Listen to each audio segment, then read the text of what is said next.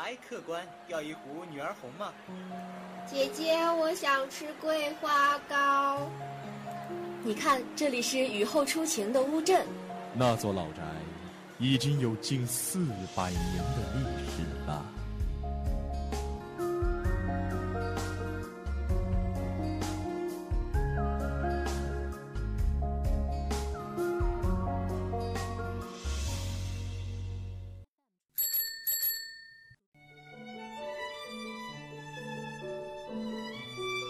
在巷子的那一头看风景，我站在巷子的这头看你。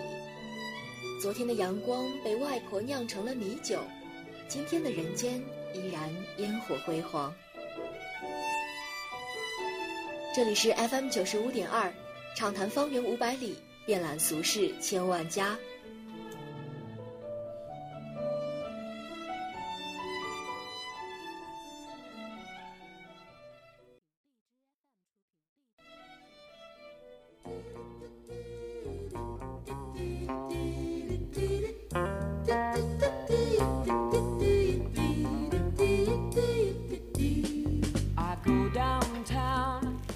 各位听众，欢迎收听今天的《方圆五百里》，我是主播雨熙。雨熙呢也是非常久都没有接过《方圆》这个节目了。那么今天呢，雨熙就化身导游，一段音乐过后，带你一起去看看我们的方圆新鲜事。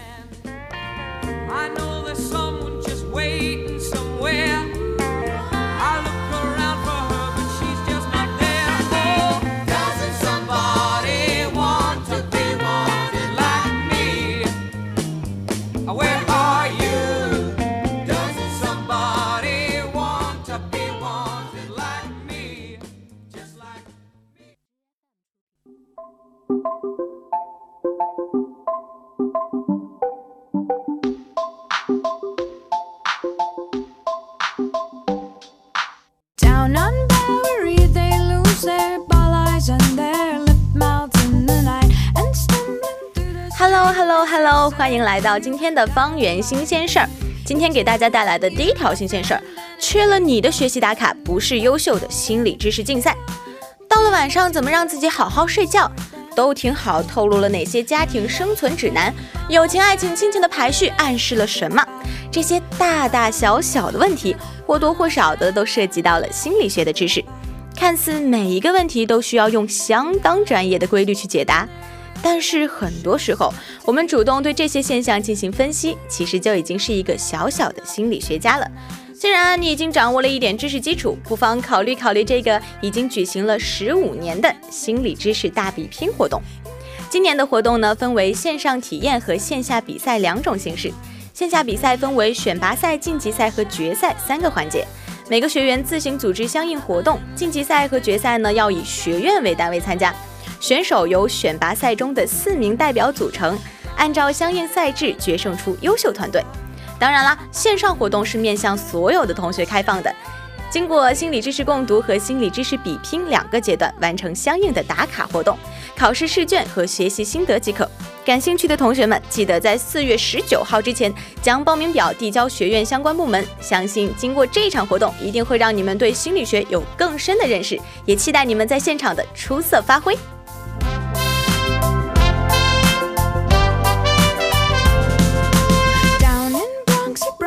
喂，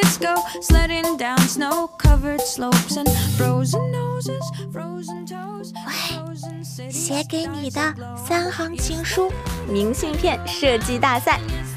春天到了，山坡上的油菜花开了，春暖花开出游时，为美丽的师大设计一组专门的明信片吧。本次明信片设计大赛面向浙江师范大学全体学生征集参赛作品，作品呢采取单片式的设计，自行设计明信片的正面样式。当然啦，如果连同明信片反面一起设计，那就再好不过了。参赛作品要紧扣三个主题：浙师掠影、伊人浙方、献礼师大。参赛作品需要发送电子稿、图片 JPG 格式，主图呢要建议以摄影图片为主，最多可以提交正反面十二幅作品。虽然可以提交那么多的作品，但是最终只有一套作品能够获奖。在增加数量的同时，不要忘记兼顾质量哦。参赛者需要在二零一九年四月四号之前将作品以附件的形式发送到指定邮箱，主题以二零一九明信片设计大赛命名。比赛获奖的作品将会在校庆期间进行展览，也会为获奖者颁发荣誉证书和奖品。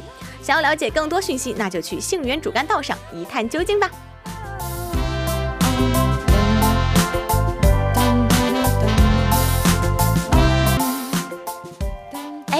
你看这个饼，它又大又圆。提起金华的标志性美食酥饼火腿，总是我们脱口而出的响亮招牌。问到金华有哪些传统的非物质文化，物具道法就抵在舌尖脱口而出。要说哪里能够一口气把金华整片地的特色盘住，你一定要去古子城区查个究竟。三月初，市两会的政府工作报告中提出，要加快提升城市品位，加快重点区块建设，将古子城区块重点建成一街六馆，打造国家级四 A 级旅游景区。目前呢，整个区域的核心设施还在建设当中，但在本月月底，金华特色饼一条街率先登场，剩下金华火腿馆、金华酒馆、金华道情馆、金华物具馆、金华中医馆，陆续会在六月底和我们见面。到时候，整片谷子城将会是我们体验精华美食、感受谷物文化的上好去处。沿着古色古香的西春巷溜上一圈，两边十多间木屋已一字排开，玉米饼、兰溪鸡子果、义乌东河肉饼等各种饼类任你挑选。再走到那边正在唱着物剧的街上，听听小曲儿，闻着里匣子里传来。嗯，草药的古朴味道，围着道情馆绕上一圈，最后吃上正宗的金华火腿，嘴里吃的爽快，脑子受到文化熏陶，脚上的步子都不自觉潇洒多了。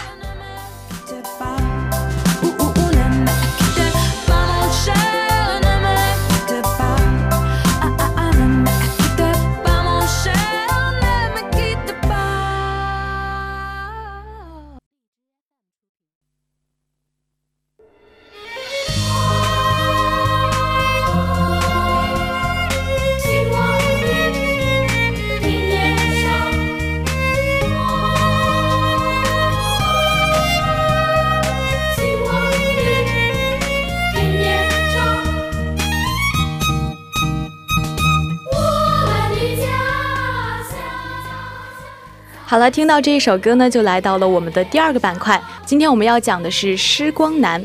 或许你不一定知道《诗光南》，但是一定听过这一首《在希望的田野上》这首歌。前段时间，中国物剧院就有这样的一场歌剧，以主人公施光南先生为原型的原创歌剧，让我们看到了曾经奉献出那么多动人旋律的施光南先生，也是一位有着喜怒哀乐、苦辣酸甜的普通人。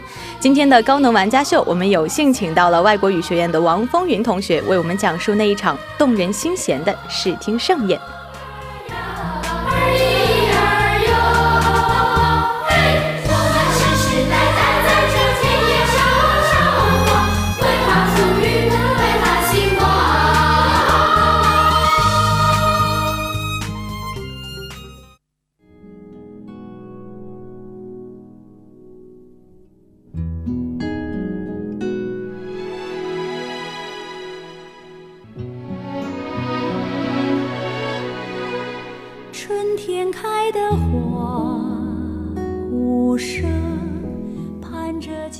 好，那么首先呢，请我们的嘉宾先介绍一下自己吧。Hello，大家好，我是王风云啊，我来自于外国语学院，第一次也是非常的荣幸能够在方圆，呃，方圆五百里这个节目上坐在副播的位置，跟大家呃分享自己的经历。嗯，那呃，我想先问一下，风云，你是什么时候对歌剧、音乐剧感兴趣的？呃，这个其实不得不说就。在去年的时候，有一档非常火的综艺，叫做《深入人心》。嗯，我想很多梅溪湖的女孩都是嗯无法忘怀的嘛。对。但是呢，其实我在看过那个综艺之后，我觉得，嗯，这些年轻的男孩他们会对这种高雅的艺术有这么长时间的坚守，特别的不容易。因为现在我们会看到很多爱豆啊，都会呃偏呃偏向于日韩风这些。嗯。那这种比较，嗯，怎么说呢？比较老派的、比较古典的艺术，可能很少有人去关注到。那我当时就觉得特别的奇特，嗯，然后刚好有机会有朋友给了两张票子，说去物剧院有一个歌剧，要不要试试看呢？然后就了解到了嘛。嗯啊，那想着就嗯去一下。那你去看的时候，呃，能不能先给我们简单的介绍一下这个歌剧它讲的是什么？呃，就是刚才西西也讲到了嘛，就是、呃以施光南先生为原型的一个一部歌剧，嗯。然后就是因为他本来就是一个作曲家，然后嗯。在整个一生当中都特别喜欢去呃音乐创作，嗯。这是他一生的梦想，而且他内心有一个怎么说，类似于图腾一样的一个人物存在，就是屈原。嗯然后在他的一生当中，经历了很多苦难，也经也经历了很多呃中国的一些大的革命变革，就跟嗯社会有关嘛。嗯嗯，怎么说？施光南他这一生在歌剧里面是中国社会变革的一个缩影吧。嗯，那么你去看这个歌剧现场去看的嘛？嗯，有没有在现场跟你其实在平时中了解的有什么不一样？我其实怎么说呢？我为什么会想要去看这部歌剧？因为其实我平时并没有那么高雅，嗯 就是很普通、很普通的那种想法，偶尔刷刷剧、看看什么什么。但是这次了解到之后，我觉得或许我可以去尝试一下，因为嗯，毕竟在之前有所了解之后，觉得会不一样吧。嗯因为我我在之前电视上看唱歌剧，我会觉得哇，好厉害！嗯我听不懂，我好，但是好好牛，好牛好牛的意思。嗯嗯，然后我记得那天，呃，进入到那个剧场之后，嗯特别的庄严肃穆。然后我们是提前半个小时、四十分钟进场的，要很早很早进去。嗯嗯，要要一直准备，然后不是是现场的那种奏乐团嘛，嗯。乐团，然后呃底下会有很多的演奏家，在那个就是怎么说？我把那个地方形下面那个演奏下面的那个平对，台。底下那个台子，并不嗯是像嗯。平时我们见到的乐队都可以看到在台嗯面上，嗯。只有演员在那个幕后大幕拉开之后，他们才开始演唱，然后嗯。说自己的台词。就是我在那一刻感觉到和舞台上单纯的拿支拿着一支麦克风，嗯。呃，结合一些流行的元素是完全不一样的。那种嗯。感觉有一点让你身临其境，因为嗯。毕竟真正的歌剧在舞台上面完整的那种表现形式呈现出来的时候，我觉得它很容易把人吸引进去。嗯，就是这种带来的视听，跟你在线上看，其实还是觉得线上是没有办法去比的。对，因为我当天我我记得我当时嗯看完之后，晚上回去我就发了一个朋友圈儿。对我看到了，对，啊，那个朋友圈我是这样写的，我还记得嗯就是，嗯，以前还觉得自己好像了解到一点，但其实嗯只有你真正走进这个剧场之后，才是对他了解的开始。嗯，所以就是在剧场里面那种力量是非常震撼人心的。嗯那你之前去看这个歌剧，有没有提前在网上搜一些关于这个歌剧的资料？那必须啊，因嗯为我也怕听不懂嘛，第一次就是呃初尝高雅艺术，所以我要打算去看一看，嗯嗯，讲什么，然后嗯歌剧什么类型，有没有什么什么准备条件啊之类的，嗯我就去看了一下。其实对于观众的要求并没有那么高，嗯。但是你一定要去，是呃最重要的就是你要去了解一下这部歌剧它在讲什么，嗯。因为像歌剧、音乐剧这些，嗯，艺术表演形式的话，不会像流行歌曲一样，只是表达一首。不只是表达一下爱情，或者是呃其他的一些小情感，它都是嗯。比如说真正存在的历史故事，嗯呃，围绕着每一某一个历史伟人去，嗯，刻画他的一生怎么样怎么样。那当时其实我以前知道施光南先生的名字，我知道他是一个作曲家，嗯但是我并不知道他经历了这么多。嗯，那你嗯、呃去看了他经历了这么多之后，你觉得在所有的他的人生经历在舞台上展现出来的那一部分，给你印象最深刻的那部分是哪儿？呃，印象最深刻，因为我记得当时那个在《希望的田野上》这部歌剧是分四个章节的，嗯。嗯，最有最燃爆我的应该是第嗯三个章节，嗯。然后接下来就是第二个章节这样子。嗯，第三个章节是在讲就是希望的迸发嘛，嗯。然后在在希望的田野上这首歌也是在第三个章节开始有一个集体的大合唱，嗯。再搭配上他们整个舞台效果，还有就是呃主演他们的那些嗯真正的实力迸发出来。因为嗯歌剧演员在舞台上他们不拿手持话筒的，哦的舞台都是唱对，就没有拿着麦，就舞舞台的角落里面会安一些小的麦克风，嗯那种地麦是吗？，对，那种收音效果还能让呃所有的观众听得振奋人心，真的我觉得很嗯厉害。嗯因为我们知道你到现场去看的时候，会看到它整体的一个舞美，它对都是在你面前展现的。你觉得舞美上面它有哪一些特别的地方吗？嗯，特别的地方，因为我想，呃，进剧场看某个东西的话，可能大部分人会想到话剧，嗯，首先不会想到歌剧啊之类的。但是，嗯，跟话剧什么这种不同的地方，我觉得就是在于它的舞台效果，嗯。会更加偏向于把让整个音乐去铺满整个剧情。嗯。还有一个就是他们的舞台设计上面，嗯，因为我刚才也说到，呃，施光南先生他有一个内心的偶像是屈原嘛，嗯，然后我记得当时在整个舞台的最深处有一个超级长、超级长的阶梯，嗯。然后每当施光南先生在他作曲的时候，呃，内心有所挣扎，或者说主题自己找不到，就是整个人内心焦虑的时候，嗯。嗯，屈原就会像一束光一样照到他的心里。那我们在舞台上看看，肯定需要给观众一个呈现嘛，嗯。然后屈原的扮演者就会从角呃舞台的角落，沿着那个长长的阶梯一直往上走，非常均匀的步伐，踩着那个鼓点，嗯，也没有其他多余的动作，就是那样，有种正要去嗯投江的那种情怀一样，嗯。整个人看起来非常的正，怎么说正派？就是到那个时候，你就会发现，呃，是屈原，就是他生命中的一道光，嗯然后会激励他前进这种感觉。对，嗯，那这部剧其实主要讲的就是施光南先生。嗯，在这个剧里面的施光南，他给你的感觉是怎样的？你觉得他是把施光南先生塑造成了一个怎样的人呢？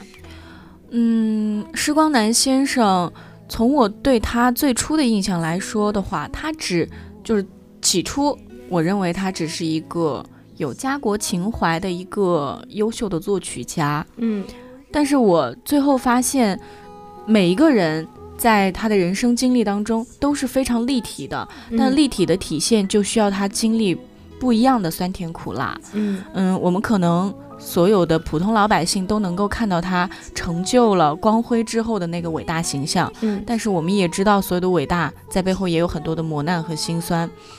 就呃，就像在剧里面有写到他的父亲，当时嗯。因为文化大革命，然后给抓了起来。嗯，其实我们现在这个时代的人可能不太了解，嗯，也不太能理解吧。但是嗯。从他的那个角度来看，我觉得正是因为家里，比如说他妻子，他当时被发配到边疆，然后嗯。他的父亲因为被冤入狱，嗯。最后他的亲人开始一个一个离他远去的时候，嗯，这种浓郁的、多样化的。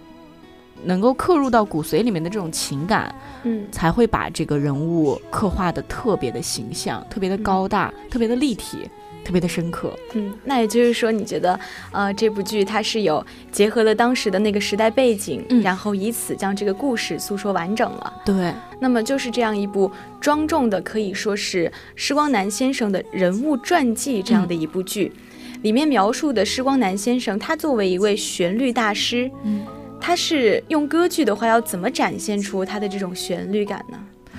呃，我记得在舞台上还有一个小小的设计，就是嗯。有一个特别大的铁笼子，里面放了一台一架钢琴，嗯，其他什么东西都没有。嗯。就是当施光南先生准准备作曲的时候，嗯，那个笼子就会慢慢的从空中降下来，他嗯一个人会进入到那个笼子当中。嗯其实我觉得这是一种特别，嗯，特别特别的一种呃舞台刻画。嗯仪式感，他自己内心的仪式感，嗯在我追寻自己梦想，在我有自己的呃独到独到的想法的时候，旁周围的人可能不太理解支持我的时候，我会嗯进入到自己的空间，嗯去刻画这个。那像刚才，嗯，我觉得他要是想表达自己内心的旋律感的时候，需要的就是一个自己内心的世界。对，嗯，每一个对一件事情有专注力的人，应该都会有这样一个小小的空间，不管是它是真实存在的，还是只是待在内心里的。嗯嗯，那你去看完了这个歌剧之后，有没有一些地方让你的可以触动你的内心的一些感受？嗯，感受的话，就是说句实话，其实那一天，因为我得到票子是朋友送的，嗯。当时我想，可能其他场内其他的一些观众的票子也是送的，嗯。然后我当时就很疑惑，在那样一个乐团那么优秀，嗯。演员那么优秀，故事背景也那么优秀、那么庄重的一个舞台上面，底下的观众还有一些在就嬉笑吵闹的。嗯，我觉得，如果你是去看一场演唱会，那台下那种嗯欢快的氛围，那无可无可厚非了。就是当时给我的一种感受，就是可能大家对于这种艺术表现形式还是、嗯接受不了，就是可能嗯缺乏理解吧，嗯缺乏认同。对，就是这种缺乏理解。那能不能，呃，毕竟自己是去中国舞剧院真正的去看了一场，嗯自己非常喜欢的歌剧。那如果说还有其他的小伙伴，因为这次推荐也说非常想去的话，有没有什么嗯。建议给他们呢？首先建议的话就是，嗯、第一点，嗯。呃，在去看歌剧的时候，因为我说到它的历史厚重感非常的浓重，嗯，所以一定要在提前，你稍微做一点功课嘛，嗯。嗯、去看一看这次讲的歌剧什么内容，嗯。呃，能够帮助到自己理解的，嗯。因为有一些故事背景的确不太好懂。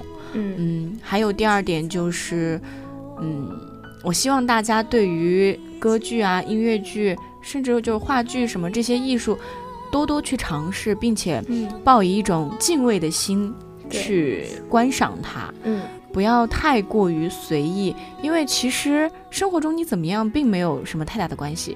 但是嗯。如果你去到一个嗯，把人的那种精神气儿和档次，就是内心的那种平衡感给提起来的时候，我希望大家带着一种嗯，怎么说呢，积极向上的心态去看待它。还有一个就是个人素质吧，我觉得这个不仅仅局限于什么剧场，任嗯何公共场合，像看电影的时候，嗯、电影这个就不说了，有些，嗯、反正在剧场里面吧，嗯我希望大家真的就是保持安静，嗯因为你想，在整个所有的乐团的老师们，他们嗯。在那个黑色的洞里面都对，没有露过脸，嗯。指挥那天都是特别的振奋，但是我们从来嗯。没有看到他的脸，只是看到他的指挥棒偶尔会露出那个台面上一下下。我希嗯望就是因为，嗯，音乐啊，还有这些所有的舞台，都是特别值得敬重的。嗯。每一个观众其实也是表演的一部分，所以我们应该给予最大的尊重给他们。所有想要去舞剧院啊，无论是舞剧院还是说去看其他歌剧、音乐剧、去其他剧场的朋友们吧，给的建议呢，其实也就只有两个字，就是尊重。对，嗯、要尊重身边的观众，也要尊重舞台上的每一个人，还要尊重你或许都看不到他们脸的幕后的每一位这种制作人员。呃，那今天呢也是非常感谢我们的风云可以在这里跟大家分享有关他去欣赏歌剧的点滴啊、那在最后呢，希望风云跟大家说一声再见。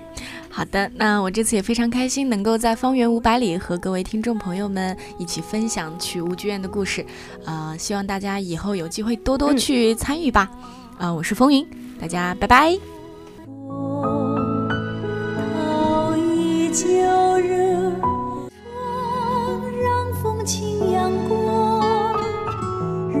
春来。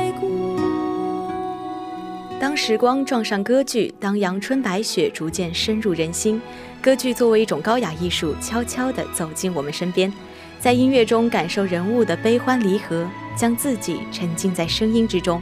或许看一场话剧，将成为你日程安排上不可或缺的一笔。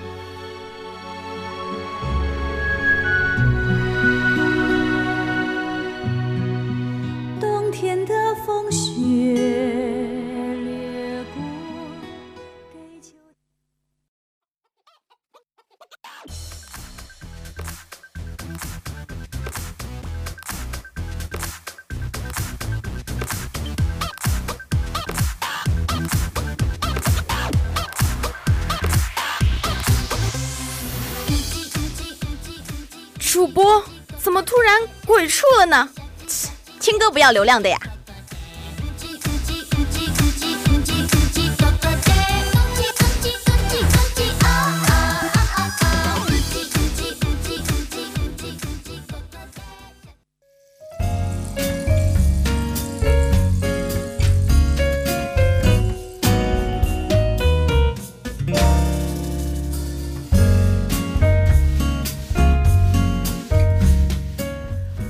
大家来到今天的美食集结令，今天的主题是这一盘鸡，你可以玩出一二三四五六种吃法。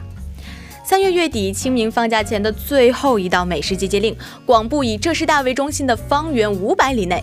本想偌大的美食江湖之中，侠客繁忙投标，络绎不绝，定要争个鱼死网破。没曾想，以狂拽酷炫的永盛小店，以大吉大利的经典招牌。拔得头筹，赢得本期节目最后板块的上榜资格，让我们掌声恭喜！好了，那么这家店子呢，名字叫基基凡西。当然了，此基凡西非彼奢侈名牌纪梵希，鸡乃店中食物原材，上等的韩国空运鸡胸肉，凡原意为印度之物，现在呢，嗯，估计是点名店的来源。西可解成拟声感叹词，食量提供之多，不得不让在吃饱喝足之后的我们长叹一声：“ 妙啊！”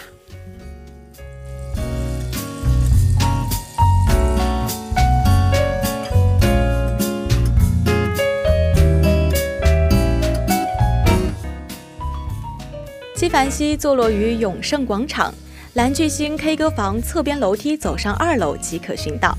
店内装饰简单，木质的餐桌或者是玻璃的吧台由食客挑选。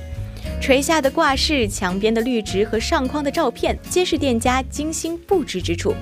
头顶的灯打在所见之物上，飘出柔柔淡淡的光泽，可以放松的吃，才是来到这里的正经大事儿。选择困难症在店里被精简的菜单和优质的服务通通瓦解。先买单后上菜，美团上有优惠，食物不需单点，一份套餐即可。人少吃小份，人多吃大份。像我这种一个人也可以吃大份。食客呢，只需要稍等片刻，二十分钟之后，美食就会正式出炉。一米长盘从头到尾满满的都是忍不住下嘴的食物，预计花上十秒钟才能够看完。套餐中间最大排的鸡肉占据其中三分之二的时间。优质无骨的三黄鸡鸡胸肉，搭配韩国空运的原味酱，配上土豆、胡萝卜、洋葱和特殊打制的年糕，在铁盘里爆炒，加上自选的七种口味调料，两边分量超足的鸡肉就正式出锅了。食物入嘴的第一口，往往都是最好吃的。鸡肉入口爽弹精嫩，粒粒分明。皮汁在煎炒中把油光奉献给每一口汤汁，软骨在翻炒里挺直全身，脆到整个白眼里。鸡胸肉细致的口感和高蛋白低脂肪的营养价值，一颗一颗送入嘴里，完全没有任何负担。还有裹挟鸡胸肉的酱汁，或是清新的甜蜜，或是浓郁的辛辣。也可以是浓郁的孜然、刺激的微辣和传统的韩酱原味。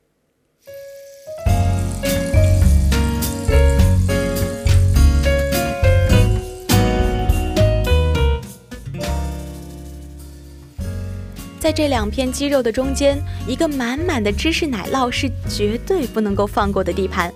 把鸡肉放到这款铁片上滚上一圈，虽然扯起来的时候少了拉丝的快感。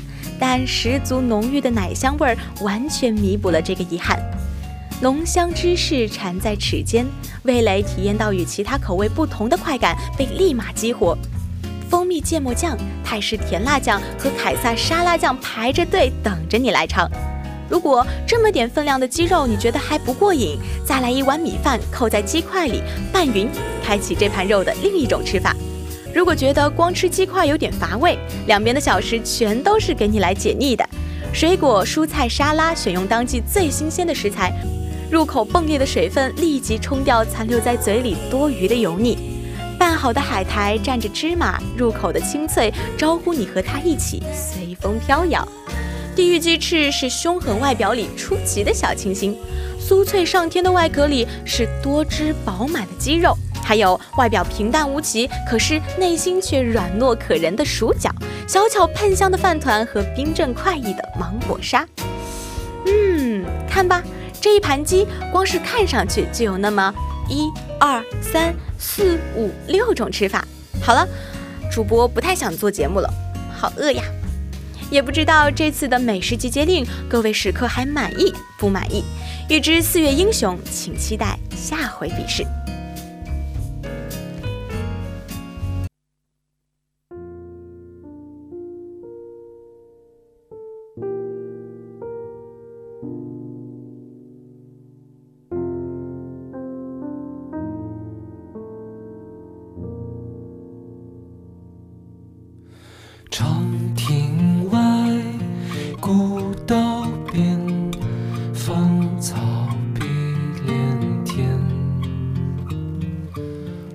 时间呢过得非常的快，转眼就到我们的尾声了。那在这一期的方圆五百里，我们分享了心理知识竞赛和明信片设计大赛的讯息，以及崭新的谷子城美食街。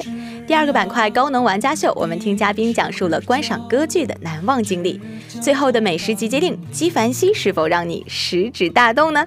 好了，本期的方圆五百里到这儿就要跟大家说再见了。这里是方圆五百里，跟听众朋友们分享我们身边好吃好玩的一些最新讯息，介绍有趣有活力的好去处。下期方圆我们不见不散，大家拜拜。酒一杯，声声一滴催。问君此去几时？